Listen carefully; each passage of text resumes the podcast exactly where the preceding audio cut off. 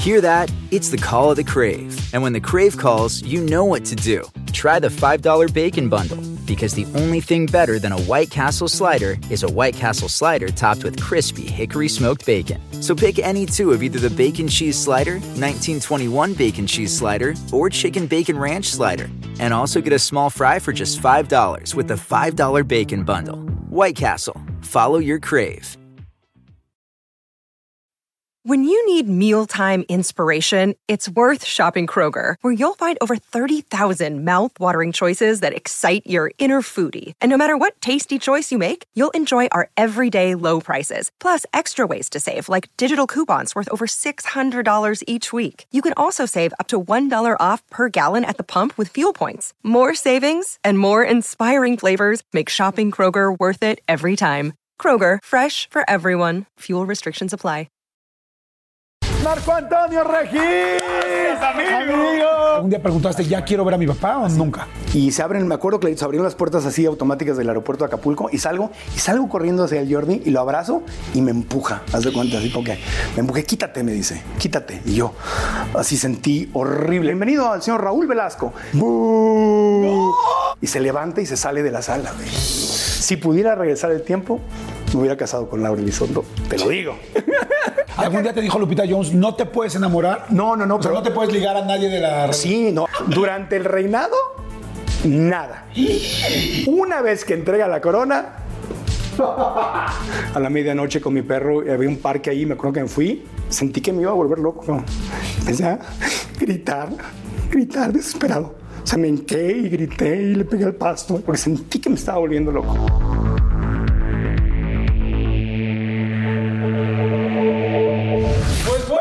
Eh, un nuevo episodio eh, que me da muchísimo, muchísimo gusto porque no saben cómo lo admiro, cómo me gusta su trabajo. Siempre se lo digo, siempre que lo he visto se lo digo. Si hubiera una explicación o más bien una imagen de lo que es ser un conductor, o sea, si en Wikipedia, en la Enciclopedia Británica, hubiera una imagen de conductor, sería definitivamente mi invitado, ¿no? Es conductor, por supuesto, es locutor, de hecho empezó siendo locutor, es conferencista, excelente, excelente conferencista, y todos hemos jugado alguna vez con él, hemos adivinado, nos hemos divertido, desde Atinan al Precio, si mexicanos dijeron, o, o Minuto para Ganar, o ahora sí que you name it. Ah, English. ¿Eh? Como, lo que- como le quieran decir Marco Antonio Regis. Gracias, amigo. Gracias. Oye, Laura, Laura. Oigo tu voz y digo, ¡un auto! Vamos a jugar. Vamos a jugar. Vamos a jugar. Amigo, Gracias, qué amigo. gusto. ¿Cómo estás? ¿Bien? Muy contento, feliz de estar aquí en tu programa. Después, y gracias por haber venido a nuestro podcast. Sí, la gente no, no ha parado a preguntar ¿cuándo vas con Jordi? ¿Cuándo vas con Jordi? Estoy feliz, emocionado. Ya sabes que el cariño, la admiración es, es recíproca, especialmente desde que viniste a mi podcast y hablamos de cosas que pues nunca habíamos hablado. Exacto. Porque yo siempre nos hemos visto en Teletón en- o en Televisa todo, pero nunca habíamos, nunca habíamos ido a comer o alguna cosa así donde Sí, exacto. No habíamos amigos. chance de platicar más y de conocernos más. Sí. Vean, por favor, bueno, vean y escuchen el podcast de Marco. La verdad me hizo favor de invitarme, como ya escucharon. Me encantó. Dije cosas que nunca en mi vida había dicho. De hecho, mucha gente me pregunta, es que ¿quién te va a entrevistar? Bueno, vean esa entrevista de Marco. En la descripción del video, Sí. ahí vamos a poner el link liga, sí. para que se vayan a, a verlo. Y allá en la descripción, luego tú Sí. pones esta para que te, vayan a- Claro. para que te vengan a ver. Por supuesto. Y la vamos a pasar padrísima, amigo. supuesto, amigo. Hoy mira, tenemos todo tipo de bebidas. O sea, vean por favor esto. O sea, tenemos café. Este, Marco, tú casi no tomas, pero dijiste, me eché una banderita Contigo, contigo. sí, contigo. Mira, Gracias. te voy a decir, las, las pocas ocasiones en que llego a tomar algo es en un date, no vayas a malinterpretar, no te estoy viendo. ¿Quién sabe, amigo? A- No. la vida da muchas vueltas. No, ¿qué pasó? amigo. Yo ya me divorcié dos veces. No, ocasiones especiales con buenos amigos, en un date, una celebración especial, y para mí esto es muy especial porque te felicito por todo lo que has logrado y es un honor estar acá. Oye, pues salud, amigo. Salud, amigo. Oye, pues, Hay que dosificarlo. ¿te fuiste a Estados Unidos hace cuánto? Casi 20 años ya. No juegues. ¿Extrañas esto, la banderita de México? Extra- ¿Extrañas México? Extraño México muchísimo. Cada vez que vengo a México paso por el mismo proceso de qué hago allá, me debería de regresar. Porque hay algo que de verdad como México no hay dos. Bueno, América Latina es muy cálida en general, pero obvio, yo siendo mexicano, yo aquí pues estoy en mi, en mi, en mis- en mi tierra y las, es algo que pasa con las conversaciones. Con la- Estados Unidos es muy bonito, pero es frío, es desconectado. La gente vive para trabajar. Y aquí el tema social es una prioridad en Estados Unidos el contacto social no es una prioridad. Es algo que haces, pero, pero la prioridad es hacerlo en la vida, la prioridad es ganar dinero, la prioridad es tu trabajo. Y en México la prioridad es la familia, los amigos, las conexiones, y eso se siente. Entonces esas sobremesas de horas y horas, pues no, no pasan allá. Naciste, este, creo que hasta cerquita de la frontera, ¿no? ¿Vivías cerca de la frontera? A dos cuadras de la, frontera. A dos la, cuadras. La calle donde nací lleva ahora el nombre de mi abuelo. ¿Cómo crees? Sí, mi abuelo... Era locutor, ¿no? ¿Tenía una estación de radio? mi abuelo fue uno de los fundadores de la radio en México, era ingeniero. En, Tijuana.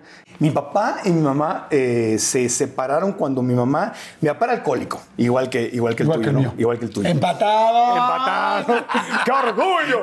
¡Salud! ¡Atíralo al padre! ¡Atíralo al padre! Qué bueno que tú y yo rompimos la cadena de alcoholismo. Sí. Bueno, la verdad que yo sí. No, sí. Sí, porque sí le hemos cuidado. Yo, mi primer trago lo tomé después de los 20 años. Yo también. Yo por miedo. Claro, por igual. de lo que veía en mi casa. Me decía mi mamá, tú, tú eres hijo de un alcohólico. Y si tu papá, tu abuelo era alcohólico y golpeó a su mujer. Tu papá era alcohólico y me golpea a mí. Si tú no quieres ser alcohólico y golpear a tu, a tu, a tu mujer el día que te cases, no puedes tomar. O sea, tú no eres igual que los demás, Marco Antonio. Yo tomaba nada. Genéticamente. No, yo vivía en Sonora con mis amigos cuando estaba haciendo radio y en Sonora la gente pistea cañón. O sea, cerveza, cerveza modelo y todo. Y yo no tomaba nada. Era el que no tomaba. Era el el mexicano me decían porque venía de la Ciudad de México, Ajá. el que no tomaba. Entonces, sí, que para ellos era raro, ¿no? Oye, y entonces. Pero, volviendo al que me dijiste que sí. sí. Entonces, cuando tú naces, ¿tus papás ya estaban divorciados? Cuando, cuando mi mamá se embaraza, papá y mamá se conocen en Acapulco, me habían dado de vacaciones, se había, se había divorciado, tenía mis dos hermanos más grandes que me llevan 10 y 11 años de su primer eh, matrimonio. Ella se queda en un hotel, mi papá era el dueño del hotel, okay. mi papá la ve, se enamora de ella, le manda serenata, la empieza a cortejar, vente aquí a Acapulco, tú y tus hijos, por teléfono, no había Instagram, no había WhatsApp, pues le llamaba por teléfono y le ponía un mariachi, le ponía una orquesta, y mamá pensó que era un buen hombre. Y va y se casa con él, y ahí va con sus dos hijos para Acapulco, llega y resulta que era alcohólico, porque mi papá era maravilloso, escribió libros y todo, era músico, era poeta, era maravilloso, uh -huh. pero en cuanto tomaba una gota de alcohol, violento, y la empieza a golpear a ella y a mis hermanos. Ok. Entonces, ahí tú todavía no, no se embarazaba. No se embarazaba. Entonces, lo que hace mi mamá es que eh, eh, lo deja cuando se, se embaraza, cuando se, se, se, da cuenta que está embarazada de mí, lo deja y se va con sus dos hijos y con el Marco Antonio en la panza, se va a Tijuana, a la casa de mi abuelo, el de la, de la estación de radio. Y mi papá, que era un hombre muy poderoso, era masón grado 33, gran comendador del estado de Guerrero, ahí en Acapulco, era, era, era picudón. Era coronel, ¿no? Era coronel, fue coronel del ejército mexicano, piloto aviador, este, se preparó. Muchos de los libros que todavía usa la policía en México los escribió él, Wow. algunos. Entonces llega tu mamá Se va. con tu abuelo. Lo deja. Y mi papá, que era muy poderosa, poderoso, le habla y le, la amenaza y le dice, si tú no regresas aquí te voy a demandar por abandono de hogar y te voy a quitar al niño. Y mi papá ya había hecho eso con una mujer anterior, un divorcio anterior. Luis, mi hermano más grande, se lo había quitado a la mamá y se lo quedó. Entonces mi mamá, sabiendo esa historia, le da miedo y regresa, pero deja a mis dos hermanos en Tijuana porque dijo, ya no voy a exponerlos. Entonces regresa embarazada, pero regresa asesorada. Mi mamá era una mujer muy valiente. Entonces regresó asesorada, contrató un abogado y el abogado le dijo, lo que tú tienes que hacer es que cuando él te golpee, en vez de maquillarte los golpes y taparte y no decirle a nadie, tú tienes que decírselo a todos, a los vecinos, tienes que tomarte fotos, tienes que decirlo a los empleados del hotel, porque vivían en el penthouse del hotel. Entonces mi mamá regresa asesorada y prepara todo un caso y se aguanta todos los, los este, los, los meses de, de embarazo conmigo, documenta el caso y ya cuando estoy yo por nacer, lo vuelve a dejar y yo nazco en Tijuana. El, el parto lo pagó mi abuelo, obviamente. Y cuando él le llama otra vez, ¿cómo me estás dejando? Y es A abandono. ver. Le dice, pues mira, tengo fotografías, tengo testigos, tengo todo eso. Y si tú me demandas, yo te voy a, le, voy a, le voy a decir a todo Acapulco que tanto te respeta y que tanto te ve así como lo máximo. Le voy a decir quién eres y te voy a demandar por lo que hiciste. Una mujer muy valiente. tu mamá, porque además regresar a hacerlo. Pero estamos hablando de una mujer en 1969. Contra una mujer, contra un hombre poderoso en, 19 en el México de 1969. Si todavía hay desigualdad con las mujeres hoy, imagínate en el México de 1969. No manches. Entonces, pues se armó y mi papá le dijo, pues te voy a, lo voy a secuestrar y más te vale que lo cuides porque te lo voy a quitar. Entonces yo crecí de niño con el rollo de, de tu papá te quiere secuestrar. O sea, en tu caso el coco era tu papá. El coco era mi papá. No te va a llevar el señor de costar y el señor de costar era, Era mi papá. Entonces no, yo no eh, me cuidaba, no podía ir a la escuela solo, tenía que esperarme a que fueran por mí a la escuela, tenía, tenía un montón de reglas a mi alrededor que ya con el paso de los años poquito a poco se fueron relajando. Claro. Pero así crecí con una mamá divorciada dos veces, nos vinimos aquí a la Ciudad de México, nací en Tijuana, pero nos vinimos Con aquí. dos medios hermanos. Dos medios hermanos, 10 y 12 años más grandes que yo, en Coyoacán, viviendo en casa de mi abuelo, porque mi mamá no tenía dinero para su propia casa, y ella trabajaba como, te va a recordar tu infancia, era directora de ventas, era consejera de ventas de una empresa de cosméticos. Entonces yo crecí... ¿De Avon? en el- de Avon, empezó en Avon. Y, y yo era un niño Avon, porque entonces yo, mi mamá entrenaba a cientos y cientos de señoras y a mí me llevaba y yo le operaba el audio en las conferencias y todo. Y yo crecí O sea, rodeado. como su productor. Era, pues sí, ella me enseñó a ser productor. O sea, me daba el guion y yo tenía la música, las transparencias, no había videos en ese tiempo y yo le corría todo y acomodaba todo. Entonces yo, le- yo era, fue como un mini ¡Wow! productor y la veía. Entonces yo me emocionaba y me acuerdo que la veía yo con una admiración muy grande, Jordi, y me, me emocionaba y le, y le aplaudía y todo. Y ahí, ahí nació en mí la, la vocación de, de comunicar. Wow. Y soy, y quien, me, y quien la conoció a ella y me ve trabajar a mí, pues es igualito a tu mamá. Yo cuando te vi una vez en una conferencia que das de vendedores perros, Sí. yo dije, qué bu- siempre te lo he dicho, digo, qué bueno es Marco. Gracias. Pero ahora me doy cuenta que también viene de esa mujer que se paraba a vender y a tal. Doña Irma, ¿Y sí. ¿Qué les decía?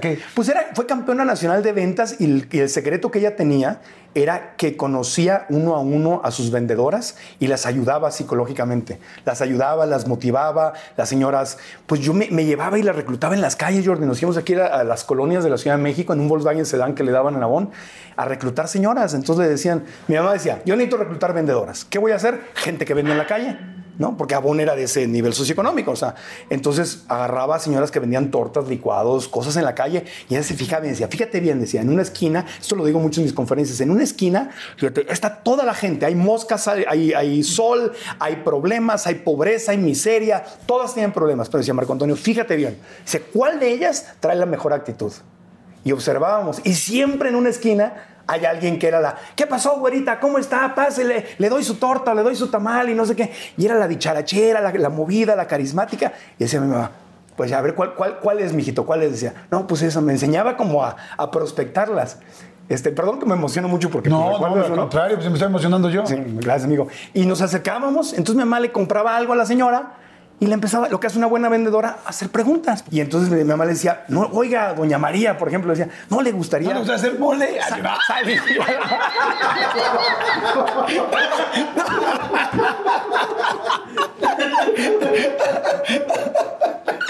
Pero no le gustaría, en vez de estar al rayo del sol, hacerme mole, no, en vez de estar al rayo del sol, hacer algo que le diera más dinero y que pudiera usted trabajar de su casa y todo. Y decían las señoras, pues sí, doñita, pero pues yo no sé hacer nada. Y ahí entraba doña Irma y decía, ¿cómo no me diga que no sabe hacer nada? Usted sabe hacer lo más importante, lo más valioso. Usted sabe comunicarse. La final del food o las mejores alteraciones. Tu primera cita o tus primeras herramientas para instalar frenos. Ver la temporada completa del nuevo show o videos de cómo reparar autos. Bueno, cuando eres fanático de los autos, la opción es obvia, súper obvia. Fíjense, con más de 122 millones de piezas para consentir a tu carro favorito, puedes asegurar que tu carro siempre funcione perfectamente bien. Juegos de frenos, turbocargadores, luces LED, juegos de escapes, defensas, racks para el techo motores. Ya sea que te guste la velocidad, la potencia o el estilo, eBay Motors tiene todo necesario para tu carro favorito. Además, a estos precios, quemas llantas y no dinero. Y con Guaranteed Fit de eBay, te aseguras que la pieza le quede perfectamente a tu carro a la primera. O si no, se te devuelve tu dinero. Mantén vivo ese espíritu de Ride or Die en ebaymotors.com. En ATT le damos las mejores ofertas en todos nuestros smartphones a todos. ¿Escuchaste bien? A todos. A los que nunca traen funda y a los que traen funda cartera. A los que se tardan dos semanas en contestar y a los que contestan con notas de voz eternas. A los nuevos clientes y a los existentes, ATT le da sus mejores ofertas en todos sus smartphones a ti y a todos, porque conectar lo cambia todo. Las ofertas varían por dispositivo, sujeto a términos y restricciones. Visita att.com o una tienda para más detalles. Usted sabe hablar con la gente, usted sabe vender. Nada más está vendiendo el producto equivocado. Me acuerdo porque hace cuenta que lo estoy viendo. Y cuando menos nos damos cuenta, pues ya estábamos en la casa de la señora entregándole un beliz de productos de Avon. y luego las veía yo en las convenciones ganándose viajes, viajaban, se subían a un avión por primera vez, se ganaban premios, se volvían campeonas de ventas, se divorciaban del marido que normalmente se ponía celoso, agarraban otro más joven y más inteligente que las apoyara. Entonces, ese era el secreto de mi mamá, que, las, que era una gran motivadora y les hablaba de Dios y, les, y las, las era muy entusiasta. Entonces, todo esto que ves como yo hablo y que soy así, yo lo vi. O sea, no sé si lo traigo en mi ADN de, de, ser así o simplemente aprendí como changuito, que el changuito ve y el changuito imita. Lo aprendí de ella porque ella era así, era apasionada y lloraba y les cantaba y las motiva. Y eso era. ¡Wow! Eso era. ¡Qué lindo! Y eso fue, y así, eso fue mi maestra, fue mi inspiración. Y yo de a los tres años dije, no sé cómo, tres, cuatro años desde que recuerdo, yo dije, a mí me dolía ver mucho a mi mamá trabajar porque trabajaba durísimo, durísimo, durísimo. Y mi sueño desde el niño se convirtió en, yo la voy a sacar de trabajar. Y se lo decía. Entonces era, decía yo que era el tercer cochinito, porque estaba la canción de los tres cochinitos. Ya es que el tercer cochinito soñaba con ayudar a su mamá en la canción de Cricri, ¿no? Y entonces, pues yo le decía, yo soy el tercer cochinito, yo te voy a, yo te voy a sacar de trabajar. Y decía, ay, mi amor, qué lindo. Y se reía. Dice, no te rías. Porque aparte mis dos hermanos eran súper obedientes, tranquilos, no le contestaban. Y yo era un contestón, majadero, rebelde. No había, no había fuerza que me controlara. Entonces yo le decía, pues tú me castigas y me comparas con mis hermanos, pero yo soy el que te voy a mantener y yo soy el que te voy a sacar de trabajar. Y, mi sueño se convirtió en realidad. Hubo un momento donde le compraste un comedor, ¿no? Eso fue lo primero que hice, mi primer sueldo, amigo.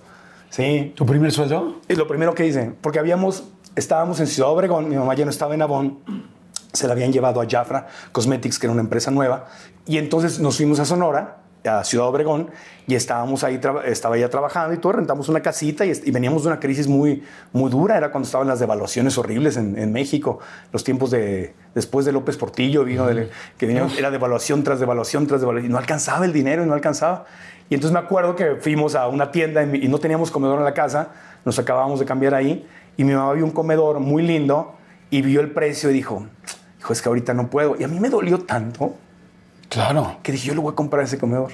Y cuando empecé a trabajar en radio, cuando logré empezar a trabajar en radio, mi primer sueldo fui a la tienda y di el enganche, hablé con el gerente de ventas que este, eh, José Luis Velarde se, se apedaba y me, y me dijo, me dijo, tú, este, yo trabajaba en radio. Me tú eres el. Tenía un programa de radio que se llamaba Flash. En 102. En, no, era Super Estéreo 90, ese ah, Obregón, de Grupo Uniradio. Ah, claro, tú estás allá. Sí, mucho antes. Y me dijo, ah, tú eres el del programa ese de las noches de rock en español y no sé qué tanto. Yo, sí, ese, ese, no, rock en español, era pura música en inglés, perdón, era Madonna, no había rock en español. Sí, 85.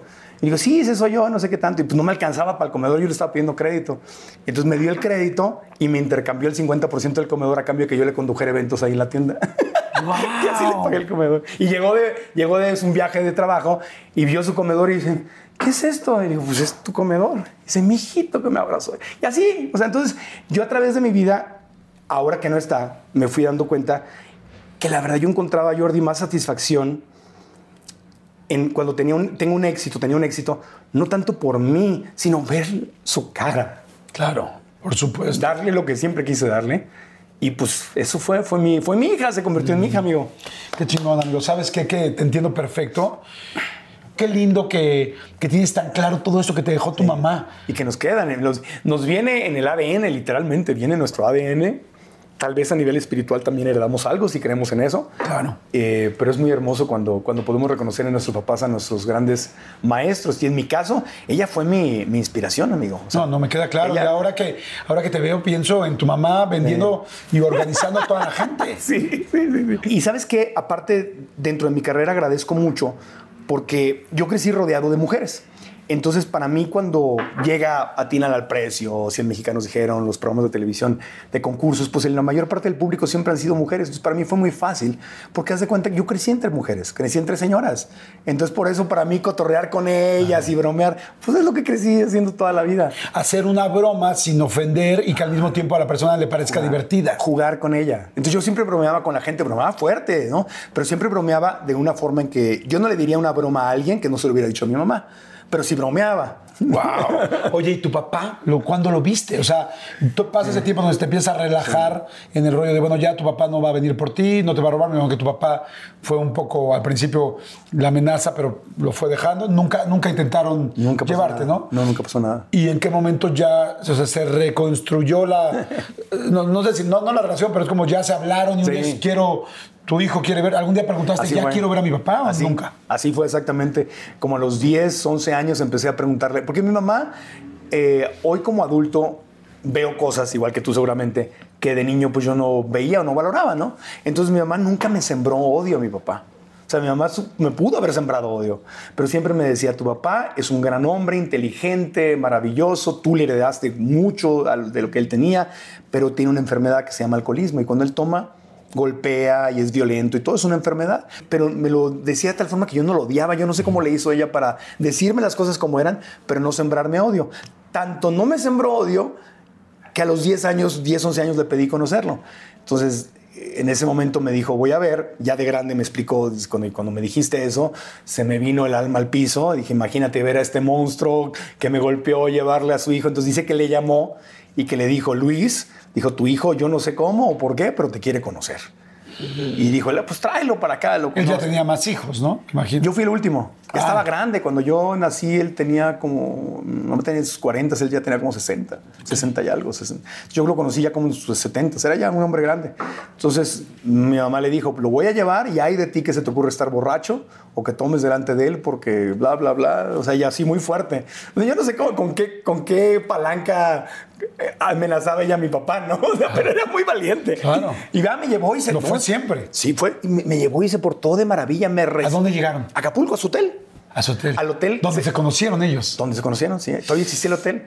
En Caleta. Ajá. En Caleta se llamaba el Ya no existe. Se quemó ese hotel. Se llamaba el Hotel Aloa Playa en Caleta. Se, se quemó el hotel. No sé qué hizo mi mamá. Ya traía dos encendedores. Pero dicho hotel se quemó.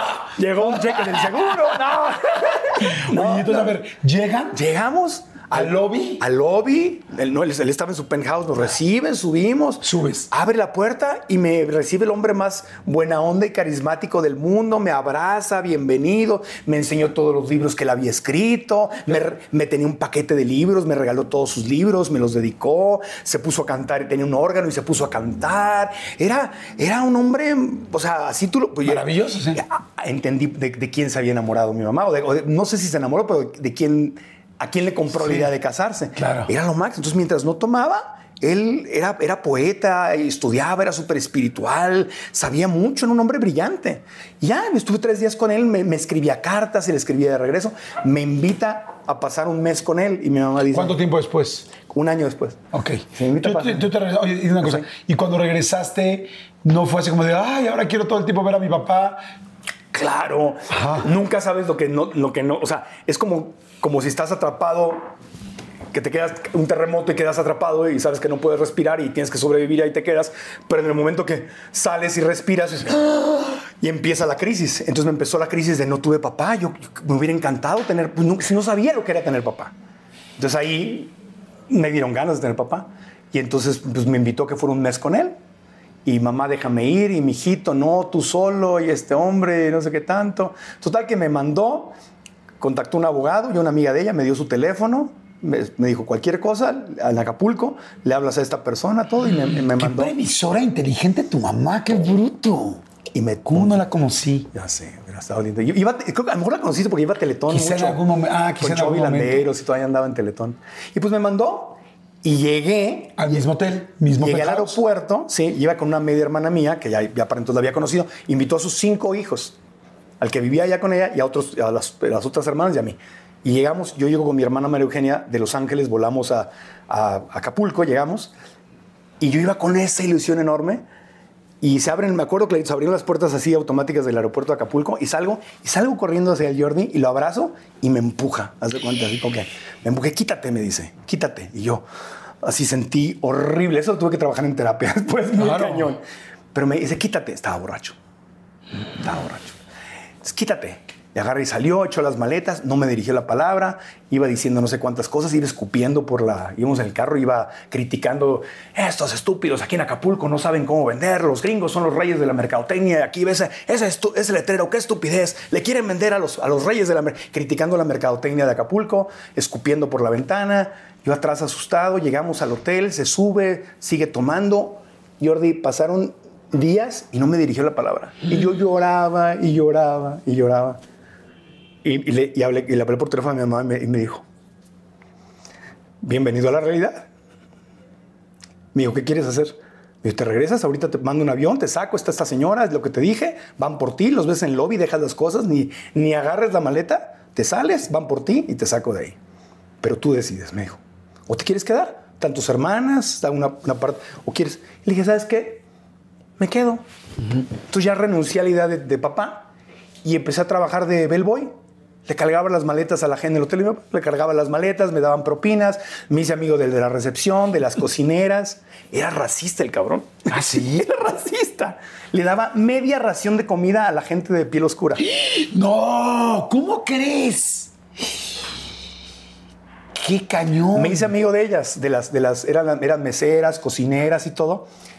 Y tenía un bar abajo en el hotel, había un bar y había prostitutas en el bar. Y las prostitutas eran las que trabajaban en el hotel de día, a las que les daban la media ración de comida. No me digas. Qué cañón. Y entonces me ¿Y eso lo descubriste ahí? Ahí, o ellas años me- después? eh, no, ellas me platicaban. Pues yo comía con ellas. Comía, me, me- fui- fui- fui- me- pues me hice amigo de todos los empleados. Y comía con ellas, ven- ellas vendían tiempos compartidos, cocinaban, hacían todo. Y luego ya me, y les empezaba a hacer preguntas. Y oye, ya hasta que me platicaron que ellas ahí en el bar ahí se, se encueraban y bailaban. Y, y cuando vi ya que en el plato les daban menos comida que en la que me daban a mí, porque nos daban unos vales en el hotel para la comida, y decía, es que tu papá nos da la mitad de la comida. Digo, pero ¿por qué les da la mitad de la comida? Dice, porque somos negros.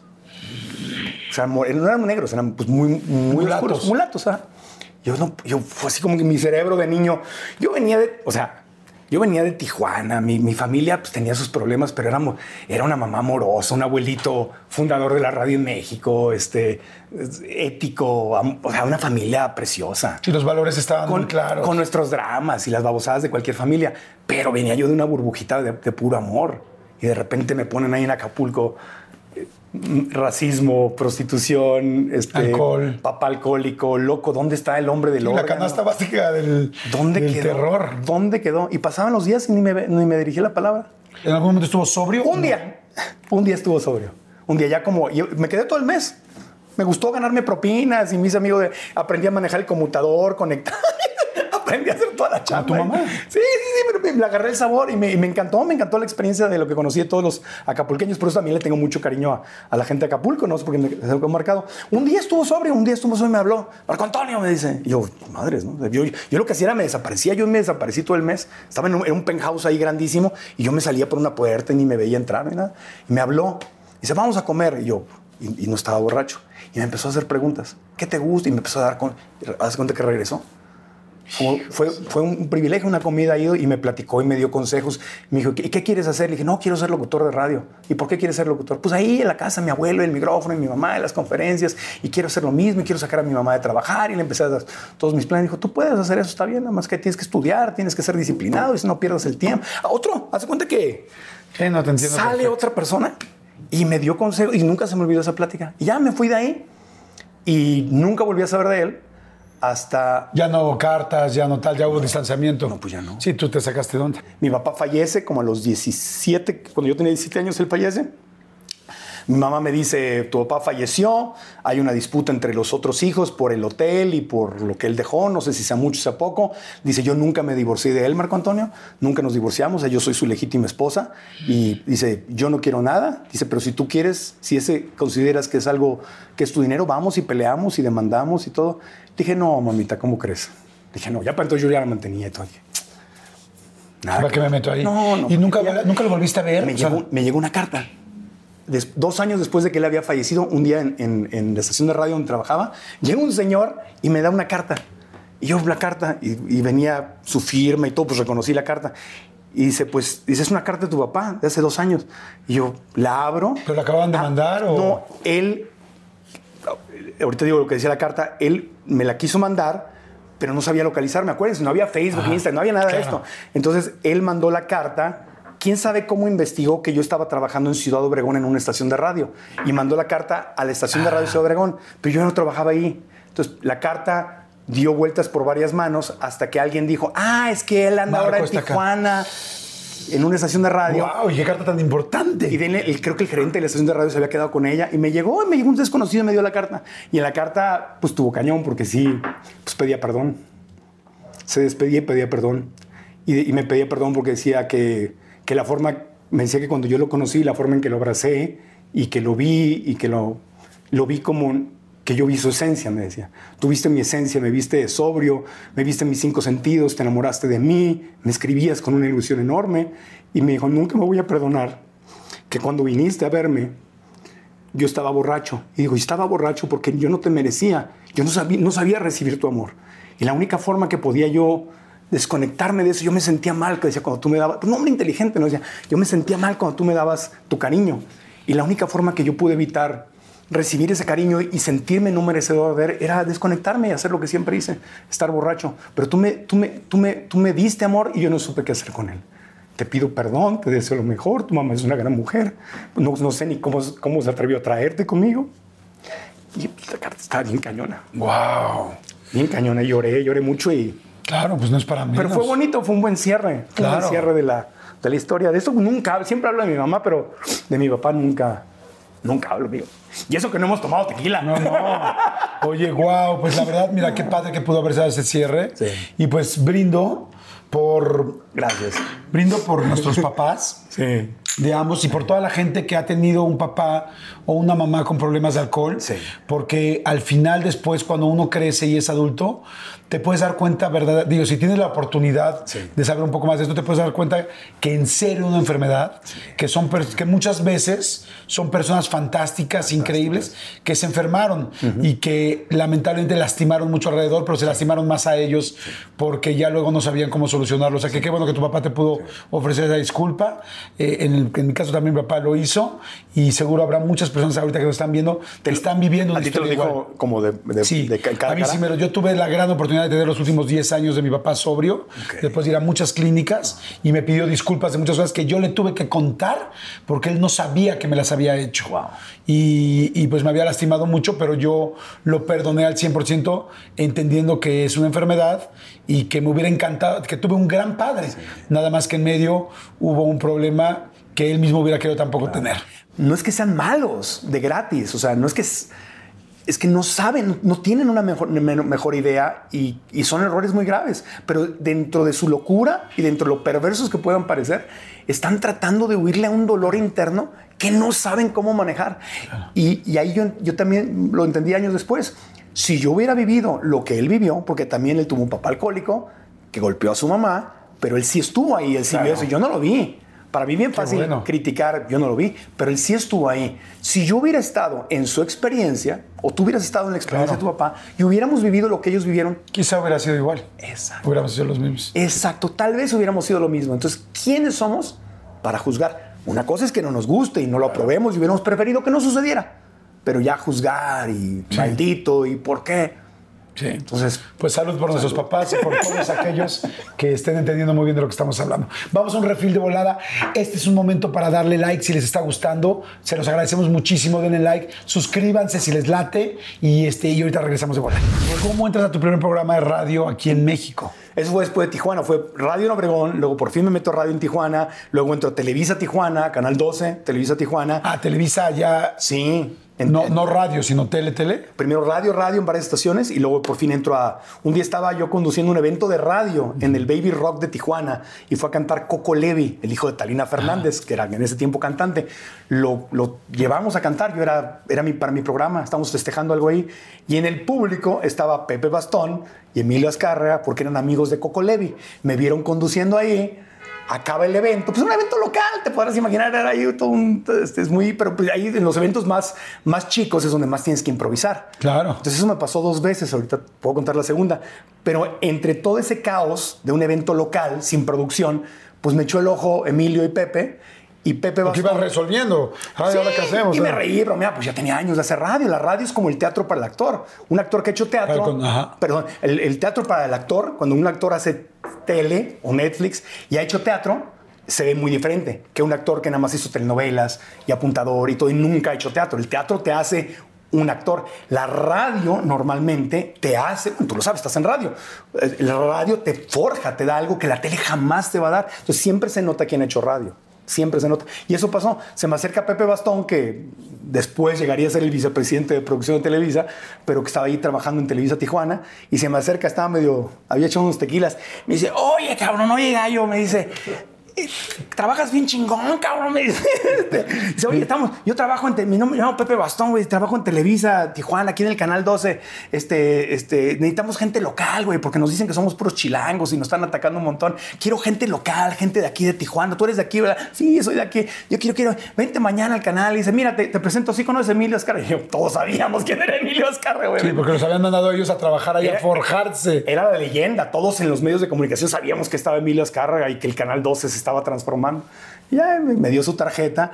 Al día siguiente estoy ahí y me dijo, pues mira, este, ahorita no tengo ni qué ofrecerte, pero si quieres ser locutor de cabina de los que sacaba eh, a continuación Los Pitufos y mañana América Guadalajara por Canal 12, tu canal local, no sé qué tal. Al ¿Quieres ser- terminar los ositos Gomi. Así, como el canal 5 que salía también, mañana a las 5, no sé qué tanto. Y yo, sí, claro. Al día al- o sea, lo fui a ver al día siguiente y el lunes empecé. Y agarré mi horario cabinero y me sentaba con mi chamarra amarilla, naranja Televisa. Me sentaba a anunciar. Tenía un monitorcito y en vivo tenías que entrar. ¿Ah, en vivo? Sí, claro, pues era en Wow. vivo. Era, este, sí, hoy por la tarde. Y recuerden, esta noche el noticiero, no sé qué tanto, por Canal 12, tu canal local. Y de ahí me empezaron a jalar a hacer. Yo siempre hice mi carrera así, amigo. Yo hacía. Yo decía que sí a las cosas. Yo era el que trabajaba el domingo, el Día de las Madres, la Navidad, el Año Nuevo. Lo que los otros se creían y que decían que no, porque no era su nivel o porque no había dinero, mi mamá me enseñó eso. Me decía, nunca trabajes por el dinero. El dinero viene, una, es una consecuencia de hacer lo que amas. Haz, métete, hazlo. A los tres meses, cuatro meses, pues me, me dijo, me dijo Pepe Bastón y Emilio estaban ahí y todo. Dijo, pues la única forma de que saques un programa, yo quería mi programa, ¿no? Empecé a hacerles especiales y cosas así. El, día, que el, que el, el festival del Día de las Madres, el festival del Niño. Pero yo quería mi programa. Entonces me dijo, la única forma, me pasó lo mismo que en Ciudad Obregón cuando empecé. La única forma en que lo puedes hacer es vender tu programa. Tienes que aprender, tienes que vender. Pues está bien, y ahí voy con el departamento de ventas y ya yo, yo no, no podías tú vender directamente, pero te, me le pegaba a los ejecutivos, yo me iba a las juntas ahí. Y así vendimos el programa y agarré mi programa local y ahí, y ahí, y ahí estuve. Y de ahí se vienen Emilio y Pepe a México, cancelan todo en Tijuana. Un día nos llaman y nos dicen, están todos los programas locales, están cancelados. Uh, Y pues corrieron a todos, nos quedamos sin trabajo, no había nada. Y yo dije, a ver, ¿qué hago aquí? Aparte yo en crisis, ¿no? Porque mi mamá estaba enferma, necesitaba una cirugía y, en fin. Y dije, ¿qué hago aquí? O sea, me quedo, regreso a radio después de haber estado ya en televisión en Tijuana. No porque radio sea menos, pero te pagaban menos en radio. ¿Y qué hago aquí? Dije, no, pues me voy a la Ciudad de México. Y agarré y me, y me, y me fui. le- te puedo contar una anécdota chistosa. Me- me- le- vine a ver a Pepe Bastón a México y Emilio. me- estaban en Cablevisión. Ellos me dicen: Es que cabrón, no hay nada. No, no, no, no tenemos ningún poder aquí. Nos trajeron también desde abajo. Y no, pues cuando hay algo te avisamos, pero no hay nada. y tú le dices a, a- a este Emilio, pues ¿cómo te apellidas? No, sea, no, no, juegues, ¿no? sí, era difícil creerlo, ¿no? Sí, pero claro, así los estaban formando. Eso No, de hecho, de hecho, pues el, el papá vivía, entonces los tenían a propósito como muy controladitos, o sea, no les daban nada. Entonces, me acuerdo que, ah, me dice Pepe Bastón, va a haber una comida con Luis de Llano, el productor. Me dice, vente y te lo presento, pues ¿por qué le haces especiales y te lo, y te lo presento? Vente a Televisa. Agarro un avión con mis ahorritos, me vengo a México, llego a Televisa, entro a Televisa al comedor de ejecutivos, Luis de Llano iba a comer con ellos y me invitan a la comida y yo así como, ¿qué hago aquí? ¿No? Me acuerdo que me senté y estaba yo tan nervioso, tan nervioso, que trajeron un consomé de pollo y trajeron bebidas, agua de Jamaica y nos dieron el, como el, el canderel o no sé qué era para el endulzante. Le echo el endulzante a la sopa de lo nervioso que estaba y lo apruebo y me di cuenta de lo que había hecho y dije, puta, dije, ¿me habrán visto? ¿Le habrán visto? Y me tragué la sopa así de ca- con canderel para que no se fueran a dar cuenta, güey. Sí, chingas. Dije, no, ni modo que diga, ay, me trae otro consomé, me equivoqué. Y me dice Luis de Llano, dice, no, sí, ya sabes, así muy, muy, digo, perdón que lo diga, pero muy, muy estilo eh, chilango, capitalino, de que sí, claro, lo que sea, es que aquí te dices, sí, por... aquí en el norte te dicen, no, güey, no hay, no puedo. Acá es, claro, sí, échame una llamada, no sé qué tanto. Luego nada. Pero aquí siempre te dicen que sí. ¿No? Entonces ahora me dice, vente, sí, vente, ven, múdate aquí a la Ciudad de México, vente. Me dio, me dio su tarjeta, me llevó a su oficina, le platiqué lo que hacía. Yo dije, no, pues yo vengo de Tijuana, yo ya hice mis cosas allá. Me dijo, agarré mis maletas, dejé lo que tenía allá y me vine. Y nunca me recibió, güey. nunca me recibió. No. Me fui, me presenté. La secretaria nunca me dio cita. La secretaria no me volteaba ni a ver. Nosotros, ya sabes, la clásica. Nosotros la avisamos, ¿no? no yo iba, yo no podía creer. Me me vine a la Ciudad de México. Estoy aquí viviendo en casa de unos primos ahí. Y no me recibe Luis de Llano. Fui, me, com- me gasté lo último que tenía en un Telcel, que eran unos aparatos enormes, por si me llamaba Luis de Llano, güey. Ya andaba con mi Telcel en el metro escondido para que no me lo fueran a robar, porque eran grandes los teléfonos. A ver si me llamaba. Nunca me llamó. Y pues como tenía mi gafete de Televisa Tijuana, me dejaban entrar a Televisa San Ángel. Entonces empecé a ir a los días de productores, a dejar currículums y todo. Nadie me pelaba, güey. O sea, nadie ni me volteaban a ver. Una cita no logré. Nada. Madres. Nada. nada. Voy al... este- Voy a chupar nada más Voy a chupar nada más. Voy a chupar nada más por eso. Porque ¿Te, sigo, ¿Te sigo contando por ahí o no? Sí, sí, claro. Pues era yo de radio. Entonces, ¿qué dije? Voy a, pues voy a Estéreo 102, a Televisa Radio, a Radiópolis. Le dije, fui- le pedí a Emilio una cita a Escarra en Cablevisión. Y yo le dije, Luis, ya no, no me recibe, güey. Ya me vine a vivir para que dice, no mames, que no te recibe. Le dije, no me recibe, ¿qué hago? Dice, no, pues no puedo hacer nada, güey. O sea, pues Emilio no era nadie en ese tiempo. Le dije, le voy a ir a radio y le dije, ¿me puedes dar una carta de recomendación para que me reciban? Porque no te recibía nadie. Dijo, sí, güey, me la hizo. Él, él- él siempre bien buena onda. Me dio una carta y la- me la firmó de que había, yo había trabajado en Televisa Tijuana y que él me había conocido, que yo era una persona responsable. Voy a Radiópolis. y Martín Fabián era el, era el, el director de la estación de radio. Me presento a Radiópolis y le digo, vengo, no sé qué tanto, de acá, etcétera, etcétera. Y estaban haciendo un casting. Y sale Jesse Cervantes y me hizo el casting. Me metió a la oficina, me- eh, a a la cabina, me dijo, a ver, improvisa. Y me puso varias trampas allá a propósito. Me ponía canciones. A ver, en, en el intro, o sea, súbete el intro y anúncialo en vivo, a ver si no te comes la canción. Era hablar en el intro y callarte cuando empezaban a cantar. Pues eso lo hacía yo desde, Claro. desde los 14 años. O sea, me hizo pruebas, me grabó todo. Me dice, me dice, me dice Jesse, nosotros te llamamos. Nunca me llamaron. Nunca me llamaron. Era amigo de Luis. Era ami- era- era amigo de Luis. Un día agarro a Jesse Cervantes, eh, él se acuerda de esto. Lo agarro saliendo de la estación de radio. Oye, yo vine a hacer un casting hace mucho. Y me dice, ah, sí, dice, vente, vente mañana en la mañana. Y luego me contó el que me lo había dicho para que no estuviera chingando. Me dice, dice, vente, mañana entro a las 5 al aire, a las 5 de la mañana. Vente aquí a las 5. Y te dijo, este güey no va a venir. Ahí estoy a las 5, güey. Y así no llegó porque había tenido un evento el día anterior y se enfermó y no llegó. Y ahí estoy a las 5 de la mañana en Tlalpan. ¡No! Y no llegó. Imagínate, el- así estaba yo. en eso. Y entonces y le pedía yo citas a Martín Fabián, que era el director de la estación. Meche, que era su asistente, le caía yo bien, porque yo iba, le conté mi historia y todo, y me decía, pues no. Y entra- entraba y salía Martín. Sí, güey, vente. Era de Monterrey, hablaba así, no decía, vente mañana, güey, vente el lunes. Y yo iba y nunca me recibía, y nunca me recibía, y nunca me recibía. O sea, ¿te tenía todo el día fuera? Sí, ¿Y o sea, hacías me, me daban citas y nada, pues yo iba y, fals- y no había cita y me regresaba. Un día sale Martín Fabián de la oficina, era como la quinta o sexta vez que hacía yo eso. Sale Martín y dice, ¿dónde anda el güey de Tijuana? Dice, y yo, ¿quién puede ser yo? No, dice, oye, güey, dice, "Ve, sa- este, sa- ¿sabes radio en vivo, verdad? ¿Trabajabas en Tijuana? Sí, se hacía radio en vivo. ¿Desde cuándo? Me hace una entrevista así nada más. Dije, sí, hice un demo, un piloto con, con Jesse y todo. No lo oí, güey, pero tengo unos boletos para la Honda, güey. Jesse Cervantes había renunciado y se había ido de director de Guadalajara una estación de radio. Entonces se quedaron sin Jesse, que era su locutor estelar. Martín Fabián se salió de 102 y fundaron La Qué Buena. Se quedaron sin su otro locutor estelar. Marta Figueroa estaba embarazada, tuvo a su hijo, se salió de la estación. Ricky Luis, que era el otro conductor, se había ido a hacer otro disco, no sé. La estación se había quedado sin locutores. No había nadie. Sale Martín Fabián con una promoción de regalar unos boletos para Ricardo Antojón en el Teatro de la Ciudad. Y dice, güey, métete a la cabina y regálalos. Y yo, ¿Así? Así, güey. ¡Guau! Ahí Voy a la cabina por estar ahí. Voy a la cabina y me meto y pues los regalo. Y ahí me regalo la promoción, llamaron, todo. y, Pues lo hice nervioso, estaba yo así temblando, pero ya traía yo mi, Sí, mi ya- experiencia. Lo hice y se aparece Martín en la cabina. Oye, eres bueno, güey. Dice, te salió bien, está con madre. Dice, ¿tienes algo que hacer? Digo, no. Ay, quédate. Dice, No, quédate. Digo, ¿hasta qué hora? Dice, pues como a las 8. Dice, o si te cansas antes me dices, güey. No hay pedo. y se va. ¡Guau! Yo el- el- lo hice. O sea, lo hice. Estéreo 102, Televisa Radio. Y ahí me quedé. Pasan dos meses.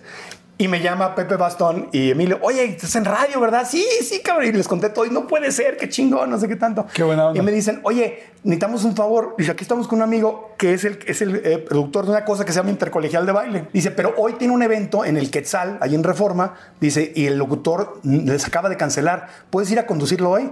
Dice, y me digo, le digo, sí, me- y yo ni pregunté cuánto. Me dice, nada más tengo 500 pesos. Me digo, le digo, sí, le digo, claro, chingón. Voy, me cambio, voy al Quetzal, llego allá a conducir. Era un desmadre el evento. Los meseros se cruzaban por el escenario y todo. Pero hay un Dios, diría la abuela. Claro. ¿Quién estaba concursando esa noche? ¿Quién? Karina Velasco. La hija de Raúl la Velasco. hija de Raúl Velasco. Pasa eso. Llega la final, llega el día de la final y me dice Horacio Baldwin, que en paz descanse, que era el productor, dice, oye, dice, viene, Karina calificó, gracias a Dios, y pasó a la final, dice, viene al público Raúl Velasco. Y se viene a ver a su hija. Entonces me dijo, lúcete, cabrón, porque, porque si ese güey te ve y todo, ese cuate cambia carreras, es el que yo ya había, corte A, yo había tocado todas las puertas, estaba endeudado, no me alcanzaba el dinero, mi mamá estaba enferma, tenía una, tenía una cirugía pendiente, me llamaban de las tarjetas de crédito a cobrarme porque yo estaba atrasado, yo estaba en una situación, todos los días rezaba, veía yo por la ventana, Jordi, desde la casa de mis primos y veía por la ventana y me sentía tan solo. O sea, ¿cómo la voy a hacer en esta ciudad? No conozco a nadie, estoy apenas sobreviviendo, me sentía vacío solo, no la habré regado, me debería haber quedado en Tijuana, mi mamá enferma, todo ese tema. En ese contexto estaba. Llega el día del evento del intercolegial de baile, salgo, hago lo mejor posible. Me dice Horacio Valdi, dice, oye, dice, para que quedes bien con Velasco, dice, "pre- preséntalo ahorita, en un, regresemos del corte, preséntalo. Preséntalo. Yo, ok, perfecto. Ya vamos. Antes de presentar al siguiente equipo, este, quiero este, este, reconocer aquí en el público hay un- una, una persona este, muy, muy destacada de la televisión y empieza a hacerme así con, con Dorley, su esposa. Los dos me hacen así. No, no, no. no. Sí, estaban. con- era, era el, el premier, ¿te acuerdas de ese salón Sí. que tenía como boots así? Sí, sí. Entonces él estaba al centro, en la primera fila, al centro, en la segunda fila. Me hace, no, no, no. Vio que le iba a presentar. Y yo, no, no, no. Y yo, pues, ¿por qué no? Aparte, el productor me dijo. Nada más ya lo estabas diciendo. Ya, Ya lo está diciendo. Y no se queda. Y con usted- aquí está, este, bienvenido al señor Raúl Velasco. Yo veía a Raúl Velasco entrar a estadios en México o en el extranjero y se paraban dos minutos de ovación. Queda con ustedes, Raúl Velasco. Y el taran, taran, siempre en domingo. ¿no? Y la gente lo aplaudía, lo ovacionaba. Se quedaba él haciendo, diciendo gracias dos minutos pues dije, "Va, aquí va a haber una ovación.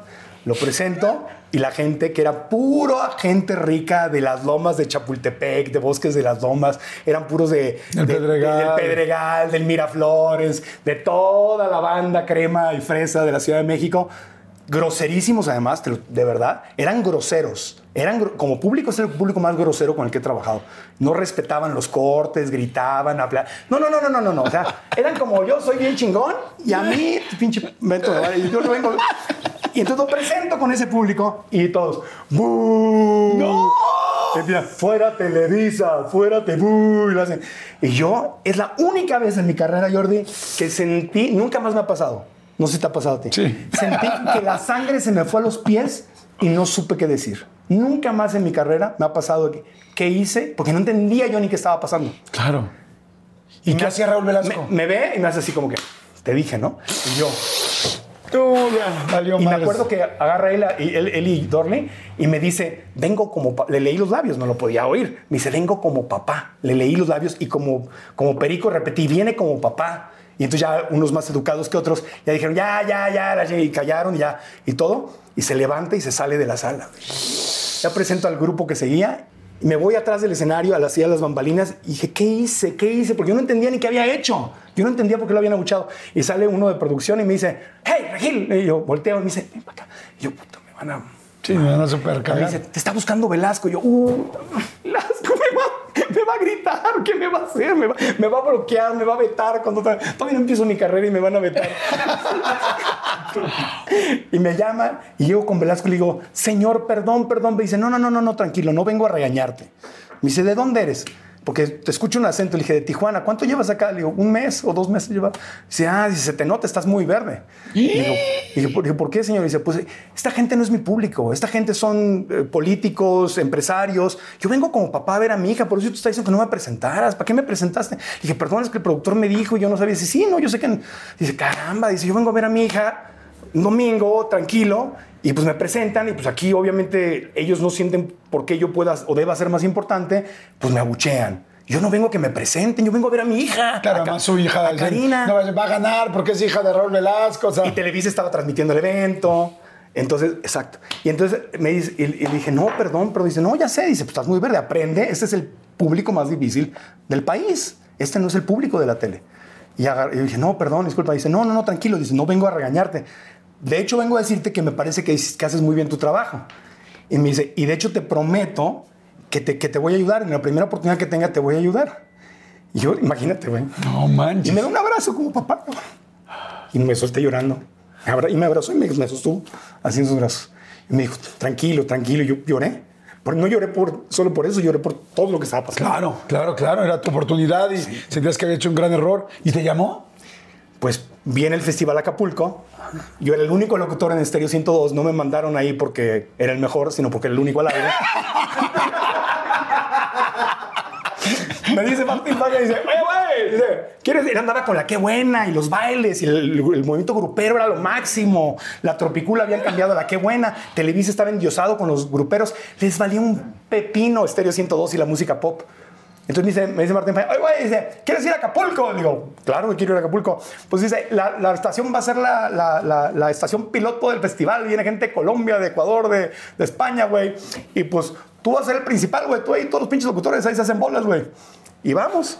Y ahí llegó Jesse. Jesse llegó de Guadalajara a transmitir. Y ahí nos vimos, ahí estábamos toda la bola. Ya, ya, ya, ya, eran compañeros, ¿no? Ahí nos hicimos compañeros, estábamos transmitiendo, Jesse transmitía su programa, intercambiábamos entrevistas, nos íbamos de, de- de la noche de fiesta. Estaba yo bronceado y traía el cabello chinito y, y entrábamos gratis porque Jesse les decía que yo era John Secada, güey. Decía, llegaba Jesse así bien serio y decía, oye, le decía el de la puerta, no, no podíamos. John Decía. Traigo a John Secada. Y yo, me- yo vestido de blanco y acá moren, bronceadito y todo. Y nos dejaban pasar. Porque John Secada tampoco lo conocías mucho. Traigo a John Secada que te platico. Y ya nos metíamos. Ya estábamos transmitiendo el festival. Yo ya estaba rayado. Yo ya estaba rayado con eso. Entonces, de repente, un día en la playa, estamos ahí y, este, y, y llega, estamos transmitiendo desde la playa, yo entrevistando, me hago yo a jalar entrevistas, de repente se aparece Velasco, güey. El universo me lo manda y se aparece para saludar a Alice, saludar al público del escenario de la playa.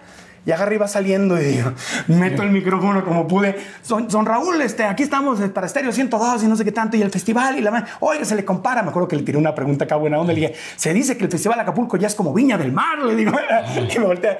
Y se me queda viendo y dice, ¿tú eres el del intercolegial? Y le digo, sí. Dice, ¿cómo olvidarte? y se ríe. Dice, no, no, sí.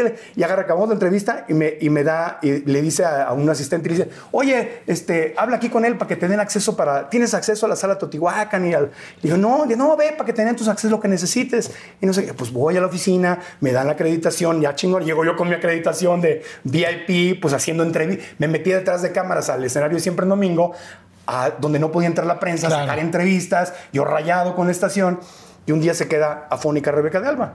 Se queda, era la- el especial de Luis Miguel y Rebeca casi no pudo hablar porque se había quedado tanto trabajar, se quedó sin voz.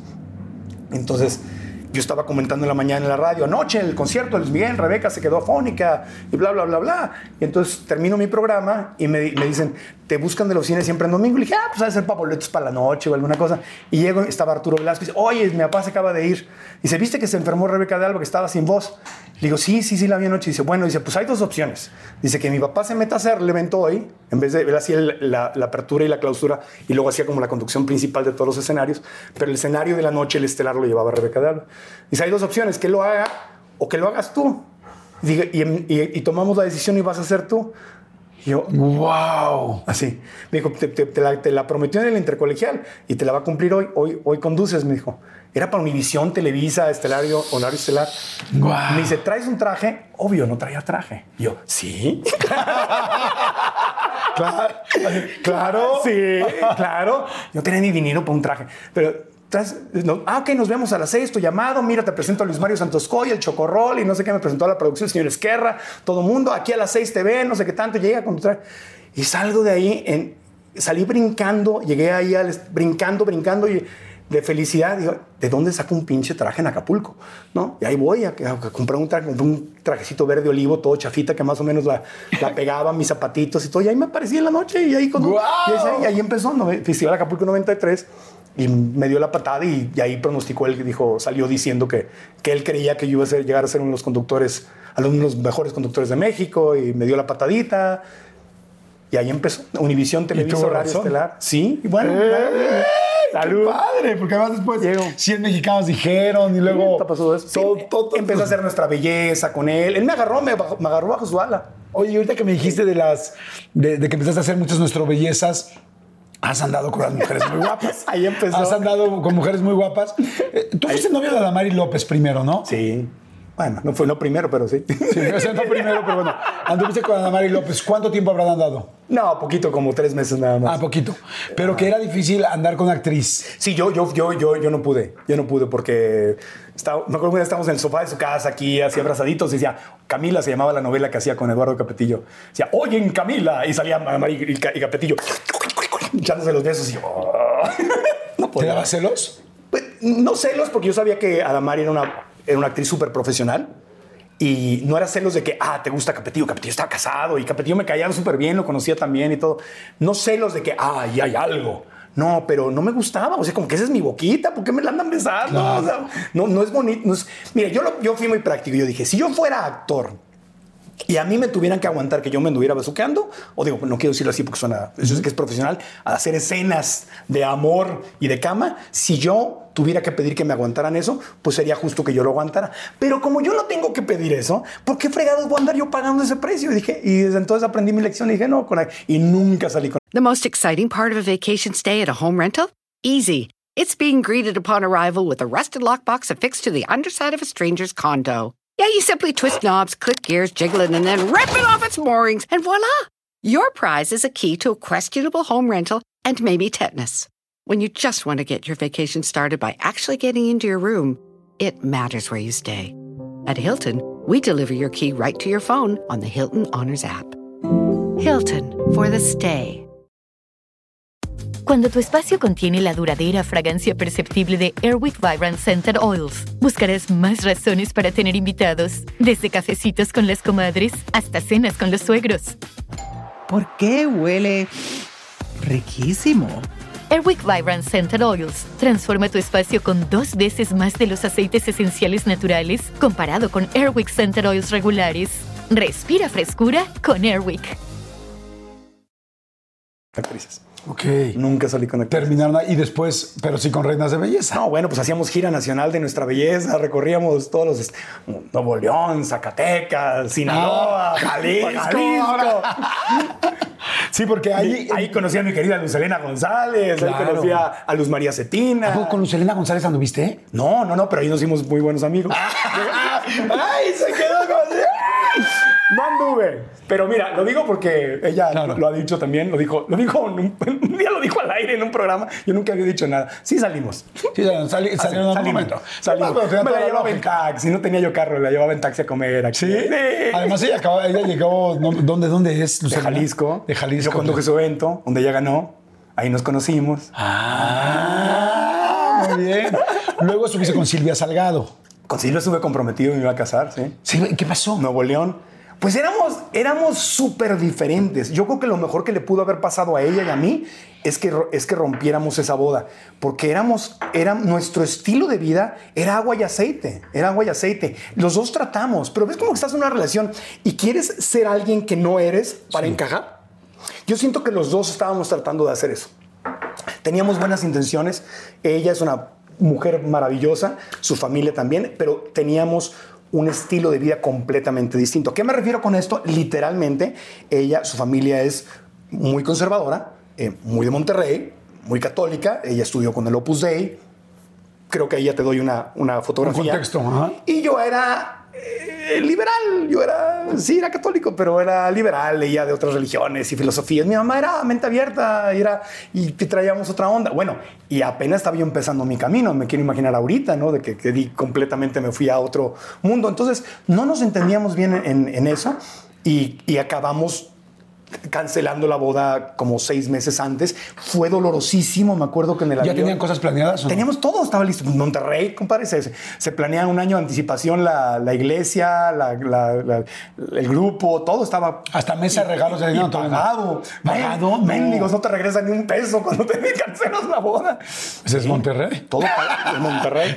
No, está todo apartado. Cancelamos todo. Las invitaciones no las mandamos, pues estaban impresas. Y fue, y fue horrible, Jordi. Yo lloré, lloré. ¿Cómo fue el día que decidieron cancelarla? Esto nunca lo he contado, ¿eh? te lo voy a contar. ya traíamos muchos problemas. Peleábamos mucho. Y, todo esto lo hablo en plural. Yo tomo el 50% de la responsabilidad. Yo no estoy diciendo nada de ella. Los dos no nos entendíamos. No nos entendíamos, peleábamos mucho. Éramos, éramos muy tóxicos. Éramos. Yo era también muy tóxicos. Celosa, súper celoso. Mientras más me celaba ella, yo más celoso me ponía porque era como que me daba licencia. O sea, ¿por qué le hablaste a no sé quién? Entonces yo también hacía lo mismo. Entonces yo en vez de traer luz y, este, y conciencia, yo me puse más oscuro que nada. Yo me acuerdo que una, una vez le, la saqué de una fiesta. O sea, le dije, ¿qué haces? Eres una mujer comprometida. Yo no, yo estaba bien tóxico. Estábamos los dos así, así. Entonces peleábamos y peleábamos y peleábamos. Y era amor y me iba yo al aeropuerto, ya me voy y me llamaba ella, no me dejes, ¿cómo es posible que te estás tirando la toalla? Y me regresaba, y, te amo, te quiero y nos volvíamos a... Era horrible, horrible. Toda su familia, todos nuestros amigos nos veían y decían, ¿qué les pasa? O sea, Sí, o sea, güey, ¿para qué, ¿Qué hacen? juntos? Exacto, pero ahí estábamos. Pues buenas intenciones, pero ahí estábamos. Entonces, en, estábamos en eso y yo platicando con Enrique Segoviano, en ese tiempo Productor. productor de, de Atina al Precio y de 100 Mexicanos, dijeron, me agarró y me, me dijo, yo le, yo le decía, decía, no, señor Segoviano, es que pues, él me veía, ¿no? Me veía tenso y enojado. Me decía, Marco, no puedes llegar así a, a los programas. Televisa te paga para que estés de buen humor, porque de repente había programas que me salían diferente, porque estaba yo estresado. ¿Te ha pasado? Claro, por supuesto que Con sí. la cabeza. Sí, sí, que tu cabeza está pensando en otro lado y el rollo de la pareja puede ser muy delicado y un rollo con una pareja te puede hacer que hagas el mejor programa o el peor. A veces no podía dormir, yo me dolía la espalda, me levantaba con dolor de espalda de la, de la tensión que yo traía. Eso era mi responsabilidad, no estoy diciendo que ella me lo provocaba. Yo en mi cabeza me lo provocaba. Entonces me decía ese gobierno, no puede ser así, Marco. Tú tienes que venir al programa de buen humor. Te pagan para estar de buen humor y te gusta tu programa. Wow. Un, un día vas a cometer un error. Y, con- y- y tenía yo un terapeuta muy bueno, un, un psiquiatra muy bueno, y el doctor Federico Puente me dijo lo mismo. Me dijo, los futbolistas, dice, cuando van a su partido de fútbol, ¿has oído hablar de las concentraciones? Le digo, sí, se los concentran en un hotel y las mujeres de los futbolistas, o los hombres de las futbolistas y sus mujeres, no se pueden, no te puedes pelear el día que vas a jugar un partido en la Azteca o en, o en, o en- Claro, o en no Nueva York. Óyeme, que no sé qué tanto. Y no puede salir Tom Brady a- a- a- enojado o el centro delantero enojado. No, tienes que esperarte, tienes que... Traemos un pésimo manejo de las cosas. mano. Entonces yo ya traía yo eso mucho. Entonces ahí como que me amenazó mi carrera. Sentí yo que podía cometer un error. Y eso me hizo efecto. A pesar de que ya todo estaba muy mal, eso me hizo efecto. Y me acuerdo literalmente que un día iba yo a entrar a grabar, agarramos el teléfono, nos empezamos a pelear y, me, y empecé a sentirme tenso y ahí vamos a grabar. Y le dije, se conozco perfecto esa sensación. Dije, no puedo. Dije, te amo con todo mi corazón. Sí, he creído que eres el amor de mi vida. No puedo, Silvia. Dije, no puedo. Nos vivimos peleando, vivimos sufriendo, no, no somos compatibles, no puedo, no puedo. ¿Cómo que no puedo? La, la, la, la, la. Colgamos el teléfono, hice el programa, fui a Monterrey, terminamos. Con lágrimas, me regresó el anillo, dramático, porque nos queríamos. Me fui en el avión, iba llorando, la sobrecargo del vuelo, me agarró y me abrazó, me dijo, ¿qué te pasa? Y venía llorando como niño chiquito. O sea, horrible, horrible, no dormía, fue horrible, fue horrible, pero fue lo correcto para ella y para mí. Claro. Y, y por eso no nos casamos. Oye, ¿el papá? Algo dijeron los papás, porque no sé si la familia de Monterrey era No, muy la conservadora. la familia estaba- ¿Hablaron contigo algo? Nada. La familia estaba muy sentida y muy, muy dolida y muy decepcionada. Obvio, estaba todo preparado.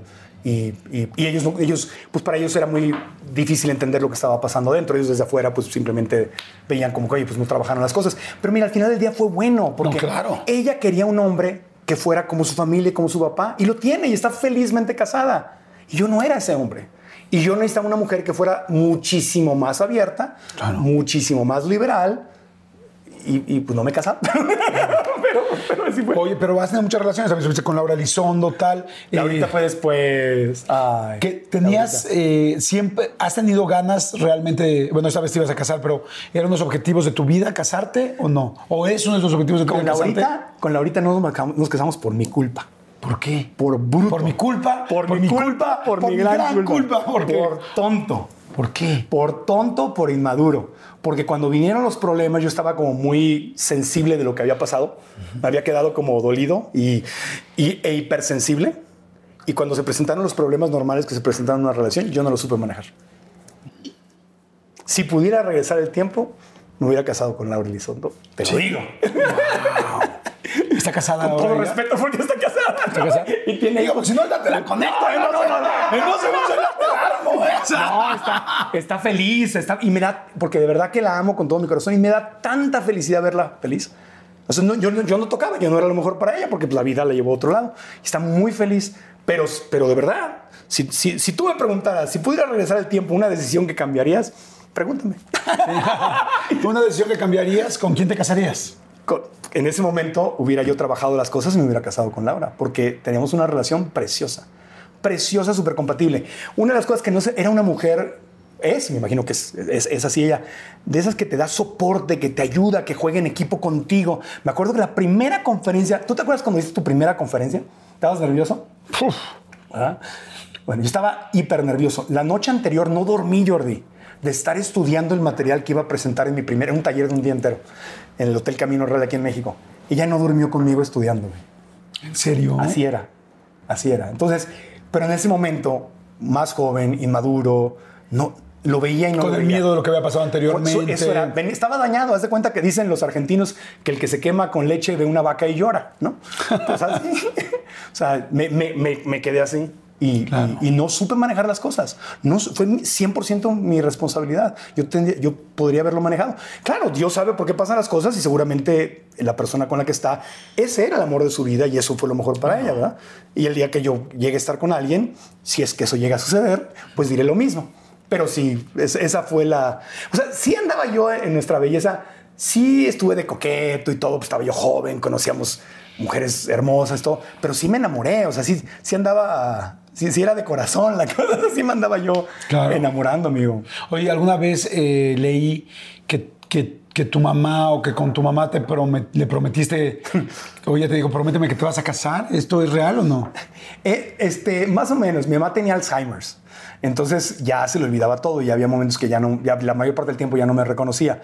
Entonces, eh, antes, de, antes de fallecer, a ella le preocupaba mucho. Quería verme con alguien, quería verme con alguien, quería... Entonces yo sentí, la verdad, que sentí que para... Son de esas mentiritas piadosas que llegas a decir que para que ella estuviera tranquila, dije, no te preocupes, mamita, me voy a casar, te lo prometo y todo. Pero tenía los celos así. Porque no puedo casarme porque le prometí a mi mamá. Claro, Lo que pasa es que se lo dije para que estuviera tranquila. Claro. Pero, pero, pero sí, sí lo haría, Jordi. O sea, sí estoy, sigo completamente abierto. Yo creo que si yo no me hubiera ido a Estados Unidos, yo ya estaría casado. Pero llevo 20 años en Estados Unidos y no acabo de encajar. Me gusta Estados Unidos, pero mi cultura es mexicana, soy latino. Entonces no acabo de encajar románticamente con las mujeres de, Ya, ya. de esta- ¿Ahorita tienes pareja o no?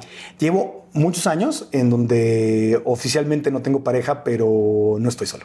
Ok. Ah. Tú sabes qué me claro. Sí, por supuesto. Sí. ¿Podrías enamorarte más que de un género de una persona?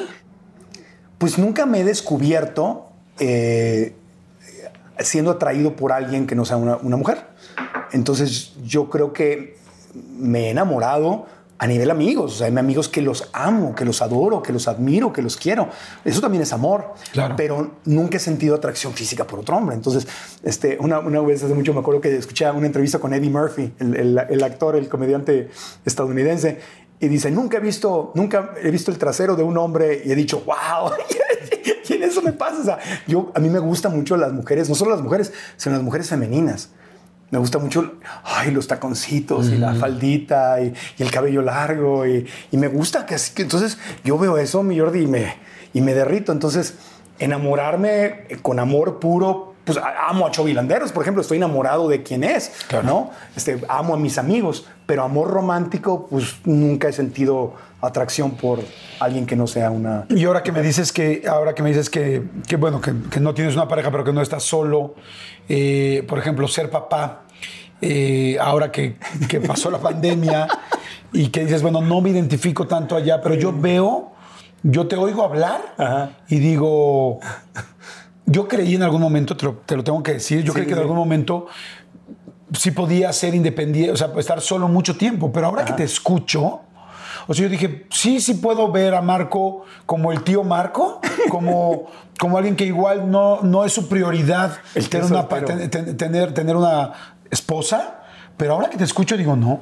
No, no, no. No, sí quiero O sea, sí pareja. tiene. Sí quiero. Sí tiene muchas ganas. Sí y no sería ganas. bueno empezar a invertir más tiempo aquí en México para que encuentres a esa mujer que, Sí. que quieres. Sí, sí, sí. Esa, y yo creo que esa es la, esa es la- la solución, porque en Estados Unidos es un país este, obviamente muy abierto, muy liberal, y digamos que allá hice mi maestría. Antes no sabía yo estar soltero.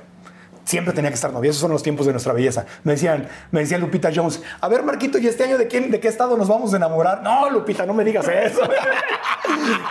No, sí, dice, oye, dice, ya, tiene que, aquí te- hay que ponerte marca personal, dice, porque pues estás conduciendo el evento y estás con un ojo al gato y otro al garabato. Sí, son mujeres guapísimas. No, pero Lu- Lupita me, me traía vigilado y cortito. Decía, ya que. Ya ¿Algún que día te dijo Lupita Jones, no te puedes enamorar? no, no, no. O sea, pero- no te puedes ligar a nadie de la. Sí, no, había, había desde tiempos de Raúl Velasco y luego con Lupita, había reglas clarísimas de que. No manches, yo nunca hubiera conducido eso. No. Durante el reinado, nada. Una vez que entrega la corona, Wow, no manches. pues con Laurita Elizondo así fue. Fue a Miss Universo, regresó, entregó la corona y pues, yo estaba ya, yo estaba Ah, ahí. pero ya, la habías, ya la habías trabajado. Estaba yo afuera de la iglesia. Ya la, ya la tenías trabajada, ¿no? Sí. Ya había varios envíos de flores y todo. ya estaba yo ahí como, como ¿cómo se llama? Los, los, los, este, los raccoons estos, los, los que tienen los ojos negros. Este, como mapache. Mapache. Estaba como mapache ahí esperando. Claro. Sí, este... Sí, esa es, la, esa es la solución. Esa sería la solución.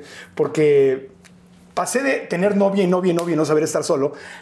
Y luego siempre hay algo bueno, digamos que de esa eh, quemada o esa decepción que sentí cuando estuve comprometido en matrimonio y dije, no, no, no, no, no, no me gustó. No me gustó lo que viví. Me quemé y, como que y empecé a, hice mi maestría en psicología espiritual, empecé a meditar, dejé de llevar una religión y descubrí que la felicidad viene de adentro, ¿verdad? Entonces dije, dije, ah, porque antes yo me juntaba con alguien porque quería que ella me hiciera feliz. Entonces empecé a descubrir la felicidad desde dentro y empecé a estar a todo dar solo, como seguramente te- has tenido etapas que te- Entonces hice mi maestría de la soltería, pero ya me pasé del otro lado, ¿me explico? Entonces del otro lado es donde ya sé estar, so- pero ahora ya estoy como en un balance, un equilibrio, donde estoy completamente abierto y definitivamente tienes muy buen olfato porque siento exactamente lo mismo. Siento que, que si, el, que si voy a estar con alguien, a lo mejor me equivoco, pero que seguramente va a salir de México, de Guadalajara. ¿Hijos? ¿Hijos quieres tener? Pues- ¿Es algo que es para ti importante? En no? Navidad sí. ¡Qué bonita respuesta! Oh, es, que, es que en Navidad ves los comerciales y Santa Claus y los niños y papá y, los- y todo bien bonito. Y yo, ay, qué bonito tener familia. Sí, Diosito, voy a formar una familia y todo.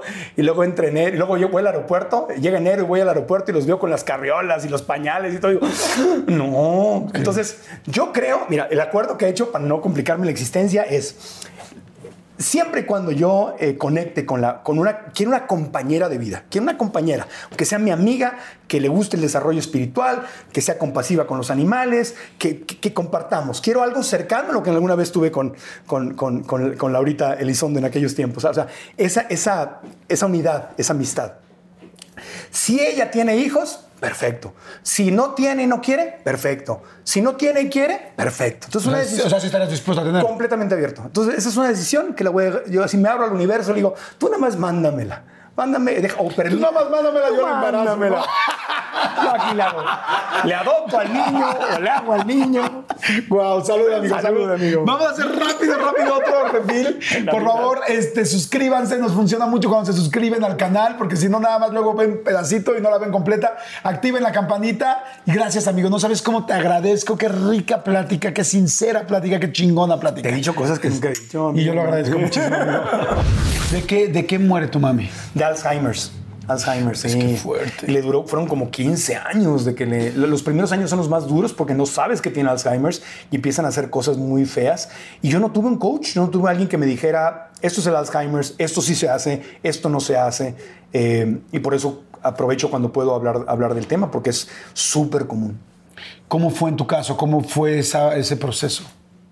¿Te acuerdas de, la, soy malo para títulos de películas, pero ¿te acuerdas de esta película que se trataba justamente de una pareja donde a ella le daba Alzheimer's, que, que estaban ellos jóvenes, pero había momentos donde iban a, a su, a su edad adulta y ella ya tenía Alzheimer's. ¿Cómo se llama esa película? Diario de una pasión. Ajá, exactamente. Esa, esa película me hacía llorar mucho porque era justamente así lo que, lo que le pasaba a mi mamá. Le- Se le fue yendo de a poquito a poco, se le empezó a ir sin yo darme la memoria, sin darme cuenta que ella tenía Alzheimer's. Entonces se le perdían las cosas y decía que, que se las habían robado, que eso es clásico del Alzheimer's pero yo no sabía, entonces yo me enojaba con ella. Estábamos en un hotel, eh, me la llevaba yo de vacaciones, yo le traté de dar lo que, lo que sus maridos no le dieron, lo que, o sea, me la llevaba como novia, pues me la llevaba a Las Vegas, a San Francisco, este, a, Europa, para que viviera ¿no? lo que no había vivido. Entonces de repente llegaba yo a su habitación por ella, a tocar la puerta y estaba el de seguridad y ¿qué pasó? No, es que su mamá nos reportó que le robaron sus cosméticos, imagínate. Mamá, ¿cómo te van a robar? Entonces me enojaba, porque me daba pena que fueran a meter a alguien en problemas y los cosméticos los encontrábamos ahí en la maleta o, o se lo olvi- ni los había traído, no sé, lo que fuera. Yo me enojaba con ella y la regañaba. Porque nunca más, hasta que, eso, eso sí fue, de poquito a poco fue creciendo, fue creciendo, hasta que un geriatra, un médico especialista en esto nos dijo, tu mamá tiene Alzheimer, déjenle de discutir. A una persona que está con demencia no se le discute. Si te dice que aquí naciste y aquí estuvieron, tú le dices, mamita. Si te dice que le robaron sus pinturas, le dices, no te preocupes, te voy a comprar otras, no pasa nada. ¿Ya? Y, y- y esa fue la magia, en el momento que la dejé de contradecir. Pero pasa un tiempo largo, uno se desespera, no sé si te pasó a ti, que no quieres que se vaya, entonces le reclamas y quieres que se acuerde de las cosas y como que no los dejas que vivan su proceso y ellos se están dando cuenta. Entonces imagínate lo duro que ha de ser una mujer que era conferencista, campeona de ventas, eh, una mujer súper poderosa, de repente darse cuenta de se me está yendo la mente, me estoy volviendo loca. Y entonces entran ellos en un sufrimiento muy grande, amigo. Y esa fue la primera etapa del Alzheimer's. No sé para ti cómo fue, pero para mí esa fue la más dura. Una vez que acepté y que entendí, fue. Y la otra fue cuando llegó ese momento ¿Cuándo le costó trabajo entender quién eras? Cuando yo sabía que iba a pasar y veía esa película y veía que no se acordaba y que iban y venían y de repente así fue, estaba, porque se le empezaron a olvidar quiénes eran sus hermanos, se le empezó a olvidar dónde vivíamos, se le empezó a olvidar todo, no sabía en qué país estábamos, no sabía qué día era, veía telenovelas que a mí me molestaba mucho que las viera porque se empezaba a creer la historia de la telenovela y lloraba. Y decía, no, no, dile que no, le decía, mamita, es la tele, decía, no, es que le está, y sufría, dije yo, uy, esto ya, ya valió gorro, ya se está creyendo la historia que claro, tú ves una película y te angustias, pero dices, es una película. Pero aquí ya hay. Entonces, un día estábamos así en, la, en, la- en Navidad, en la casa, y de repente eh, sentados en la mesa con mis sobrinas, primas, todo, ya, ya no se acordaba de muchos, pero se me quedó viendo y me dice, yo a ti te conozco. Dice, ¿quién eres? Y yo dije, me está bromeando. Dije, ay, mamá, por favor. Dice, dice, no, no, ¿quién eres? Yo te he visto. Y yo, Fu- y ahí empezó. Y ya después fue así de, eh, se le iba, se le iba, y llegó un punto que ya no se acordaba de mí. Me acuerdo, cuando ya no se acordaba, ya no se acordaba, me acuerdo que le pedí a Dios y le recé a Dios mucho, decía, por favor, que regrese tantito. Porque ya no me veía. O sea, te ven y te saludan y es, ay, hola, sí, ¿cómo estás? Pero ya no es tu mamá viéndote. Y eso es algo tan íntimo. Por eso le digo a la gente que tiene a sus papás o sus abuelitas, todo, si tienes todavía ese regalo de que puedes ver a los ojos a ese ser que tanto amas y te reconoce, o sea, te ves y, y sabes que te está viendo y te está reconociendo algo que das por sentado y que no valoras, déjate de pelear con ellos, deja de discutir, deja de querer tener la razón.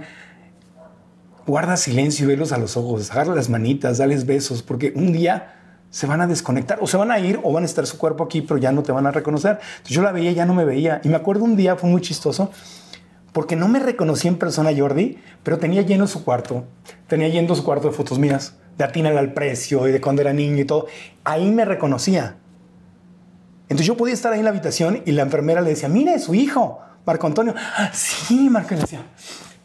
Y me señalaba y decía, ah, o sea, no, me, no, no conectaba. Y un día, un día me conectó, agarró y le puso así la foto a la, enfermera, son expertas, trabajan con gente con Alzheimer's, una foto de Atina del Precio donde yo estaba con ella. Y le puso así la foto y le dije, mire, Ermita, le dice, mire, ahí está. Y dice, es él. Y de repente Jordi vio la foto y me volteó a ver así. Y dice, mijito. Yo. Y me abrazó y nos dimos un beso. Y cantamos el cielito lindo. Y luego se fue. Pero fueron como 10, 12 minutos, amigo. En que me dijo, mijito. Y se conectó así muy, muy de corazón. Y le di muchas gracias a Dios porque ya, ya no estaba. Y me dio, ese, me dio ese regalo. Y lo último que se le olvidó fue el cielito lindo. Lo último, amigo. Lo último, ya en la cama, con morfina, ya apenas abría los ojos, pero le decías, de la sierra. Y abría la boquita y cantaba. Fue lo último. El cielito lindo. Ay. Sí. ¿Tuviste en algún momento espacio para despedirte de ella? Sí, sí, porque, porque eh, el Alzheimer's, como la gente que lo, lo ha vivido en su familia lo sabe, vuelven a ser niños, se te va olvidando todo, se te olvida hablar, se te olvida las cosas, se te olvida quién eres, se te olvida todo y llega un momento en el cuerpo en que, se- yo no soy médico, pero según me lo explicaron, al cuerpo se le olvidan las funciones básicas. Entonces llega, a ella un punto en que su aparato respiratorio ya no distinguía. Entonces cosas tan sencillas como que yo como un pedazo de pan y mi cuerpo sabe que es pan y me lo manda al estómago. Y jalo aire y me lo manda a los pulmones. Entonces el cuerpo llega un momento en que olvida eso y te comes la comida y se te va a los pulmones. Y te empieza una neumonía, una, una infección, porque se fue la comida a los pulmones. Entonces me llama el doctor y me dice, está pasando esto, tu mamá tiene una infección, yo la fui a ver al hospital, todo. Dice, se va a recuperar de la infección. Dice, pero ya no puede comer, porque su cuerpo ya no sabe comer. Entonces ya no le podemos dar de comer, ni le podemos dar agua, solamente la podemos, por las venas, le podemos dar suero. Pero yo le dije, ah, ok, ¿y va a vivir así mucho tiempo? Y dice, no. Dice, ese es el principio del final. Me dijo, le quedan entre 5 y 20 días, más o menos, me dijo. Cuando me dijo eso, dije, "Uf". Y estaba yo ahí en San Diego con ella y se vino la familia acá de México, ocho vilanderos divinos, Lila Solana también de Televisa, agarraron un avión, la fueron a ver y tuvimos la bendición de tenerla ya inconsciente porque estaba con, eh, con morfina para el dolor, porque te pregunta el doctor, ¿es que es morfina, inconsciencia o no morfina, pero dolor? No, no, no, morfina, ¿no? Pero se nos fue yendo y durante esos 15 días hacíamos círculos de amor. Como yo había hecho la, maestría en psicología espiritual, pues apliqué lo que había aprendido. Entonces dije a todos, si quieren llorar, lloren. Dije, pero vamos a hacer esto feliz. Entonces llegaban y le cantábamos El Cielito Lindo y le cantábamos este, canciones mexicanas y contábamos anécdotas. Entonces mis primas y yo, mis hermanos, todos decían, ¿te acuerdas tía? Ya casi me oía, o ¿te acuerdas tía cuando me llevaste al parque en Coyoacán y me dijiste, ¿te acuerdas cuando me presentaste a mi marido? ¿Y te acuerdas cuando no sé qué? Gracias. da- Círculos de, de- de agradecimiento y fiesta. Y reconocerle, y reconocerle, y reconocerle. Yo me acercaba a su oído y le dije, no sé cuántas veces, le dije, gracias mamita, todo está bien, hiciste lo mejor que pudiste, no hay nada de qué arrepentirse, está todo bien, te puedes ir en paz y tranquila. No tienes nada de qué preocuparte, todo va a estar bien. Y ahí fue donde le dije, no te preocupes, me voy a casar. Le, dije, no sé cuántas veces lo dije. Hasta que un día no se iba y no se iba y no se iba porque habían pasado ya 15 días y decía el doctor, ya estaba, es horrible porque el cuerpo se empieza a descomponer, amigos, se, hacen, se empezó a poner flaquita, empezó a salir baba por la boca, la piel se empieza a descomponer, empiezan a morirse, o sea, y es, es es- es horrible ver el cuerpo de tu madre echarse a perder literalmente. Hasta que un día nos, di- nos dijo el doctor, déjenla, déjenla sola porque mucha gente no se va hasta que están solos. Y literalmente un día que me fui, eran las 11 de la noche, la dejamos solita, a las dos horas me llaman y me dicen que había fallecido, era como la una, dos de la mañana. Y voy ahí con mi, con mi perrito y llegué solo. Mandé mensajes, nadie contestó, estaban todos dormidos y pues me tocó vivirlo solo y, así fue el momento más duro de mi vida porque yo desde niño pues sufría con ese rollo del día que se vaya mi mamá y todo. Y entonces por eso me acuerdo que lo puse en redes sociales, dije el momento que tanto había temido llegó. Y pues se fue y, y me tocó la experiencia de que llegara el, la persona de la empresa de que se lleva los cuerpos. Sí, pues no era- sí, no, ajá, le iban a cremar, ¿no? Y, y la- la- le ayudé a meterla a una bolsa, o sea, y cerramos la bolsa y se la llevan en la camilla y se cierran las puertas de la camioneta y se van y yo me quedo así como de película, a 3 de la mañana, solo a la medianoche con mi perro, había un parque ahí, me acuerdo que me fui, sentí que me iba a volver loco. ¿no? Empecé a gritar, gritar desesperado. O sea, me hinqué y grité y le pegué al pasto. Y el perrito me lamía, Bernie. Me lamía y el, el- el perrito fue el único que me hizo como que me regresara porque sentí que me estaba volviendo loco. Y la verdad, viendo hacia atrás, durante esos primeros meses hice, hice muchas tonterías y, y ahorita veo y digo, wow, yo me, me estaba volviendo loco. El dolor me estaba volviendo loco. Y fue horrible, fue horrible esa noche hasta que... Y así empecé. Y empecé y empecé y era a llorar y llorar y llorar y llorar y llorar. Y, porque, y ahí me di cuenta que pues era mi principio. Yo sabía que la amaba con todo mi corazón y sabía que mi sueño de haberla ayudado era, era lo más hermoso de mi vida. Pero ahí fue donde capté en qué, en, a qué, en qué momento, a qué nivel, perdón, todo lo que yo hacía en el fondo del fondo, mi Jordi, era para verla feliz. O sea, era, sí, disfruté a Tina del Precio o el Teletón, esas cosas, o- pero era para ver su reacción. Era como el, mamita, mira lo que hice. Y verla, eh, mi hijito, felicidades, qué bueno, mi rey. Me di cuenta que, que hasta ese momento esa era, esa había sido mi motivación. Y fue, fue horrible, fue durísimo. Y lo lloré en redes sociales y lo compartí y todo. Y fue, y fue duro. Y aparte entré en una crisis horrible porque me di cuenta que yo había creado un personaje que era el hijo. Y que sin darme cuenta yo había vivido ese personaje. ¿Quién soy? El hijo de Doña Irma. Eso soy, soy hijo. Todo lo que hago es ser hijo. La protejo, la cuido. Pero entonces, ¿quién soy sin ese rol? Wow. Nunca lo había pensado así. Porque si hubiera tenido hijos, pues soy papá. Si hubiera tenido esposa, pues soy esposo. Si hubiera tenido otras cosas, pues ahí, ahí te agarras de otros roles más fácilmente. Pero cuando te das cuenta que mi, mi- mi terapeuta me dijo en ese momento es que tu mamá era tu mamá, tu hija, tu esposa, tu mamá fue todo para ti. Tu mamá cubrió todos esos lugares. Entonces te quedaste viudo, te quedaste sin hija, te quedaste sin mamá. Este, y yo me acuerdo y lo llegué a comentar y mucha gente lo malinterpretó porque nunca pensé en suicidarme, pero sí lo llegué a decir que perdí las ganas de vivir. Perdí- sentí que, como ya para qué, o sea, ya, sentí que había cumplido mi misión y dije, pues ya para qué sigo. O sea, ¿cuál es el, qué sentido tiene? Y, y hasta la fecha, todavía no me recupero al 100%, o sea, estoy mejor, pero todavía hay algo, hay como una chispa que tenía en mi vida, como en las ganas de vivir y en mi entusiasmo y en mi coraje por hacer, que todavía no regresa al 100%. Yo te mentiría si te dijera, ya me recuperé, ya pasó, está todo bien. No, ahí estoy.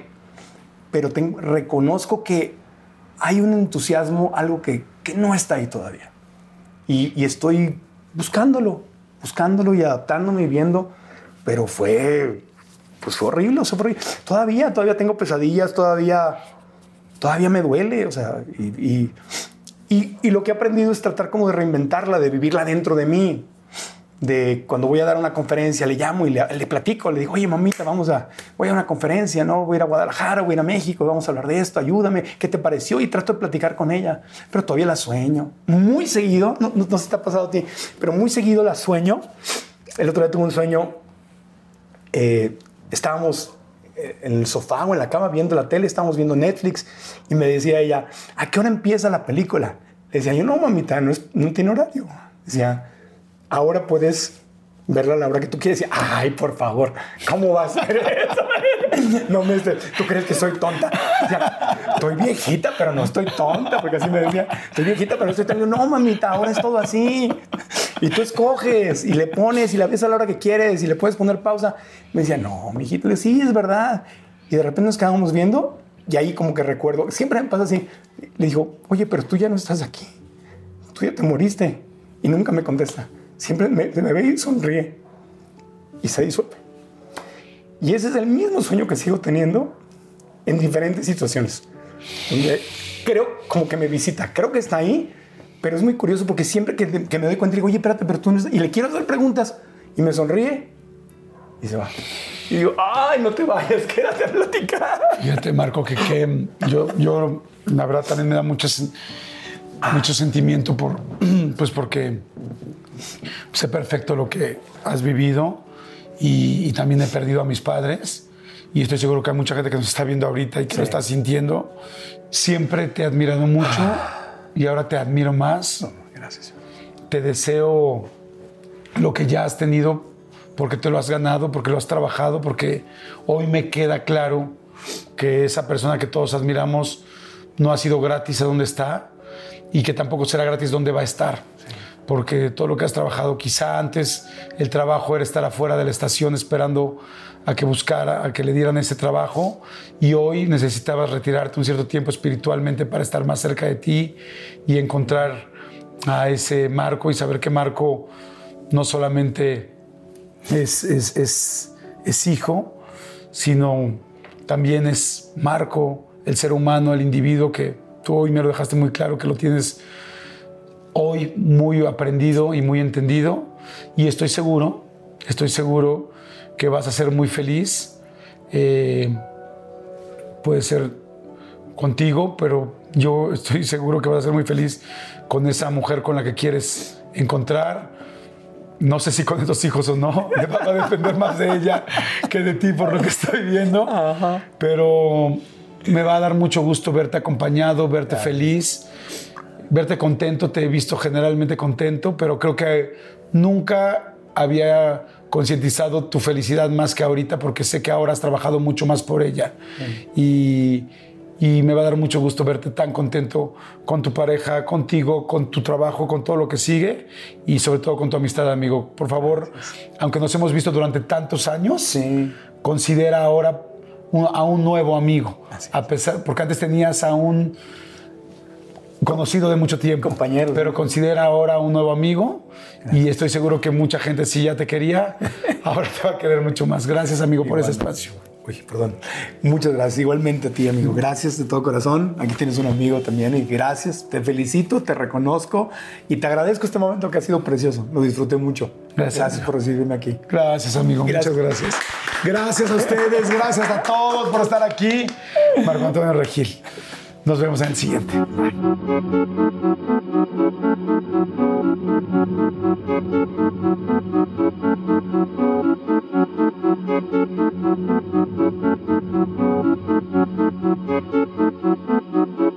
The most exciting part of a vacation stay at a home rental? Easy. It's being greeted upon arrival with a rusted lockbox affixed to the underside of a stranger's condo. Yeah, you simply twist knobs, click gears, jiggle it, and then rip it off its moorings, and voila! Your prize is a key to a questionable home rental and maybe tetanus. When you just want to get your vacation started by actually getting into your room, it matters where you stay. At Hilton, we deliver your key right to your phone on the Hilton Honors app. Hilton for the stay. When you need mealtime inspiration, it's worth shopping Kroger, where you'll find over 30,000 mouthwatering choices that excite your inner foodie. And no matter what tasty choice you make, you'll enjoy our everyday low prices, plus extra ways to save, like digital coupons worth over $600 each week. You can also save up to $1 off per gallon at the pump with fuel points. More savings and more inspiring flavors make shopping Kroger worth it every time. Kroger, fresh for everyone. Fuel restrictions apply.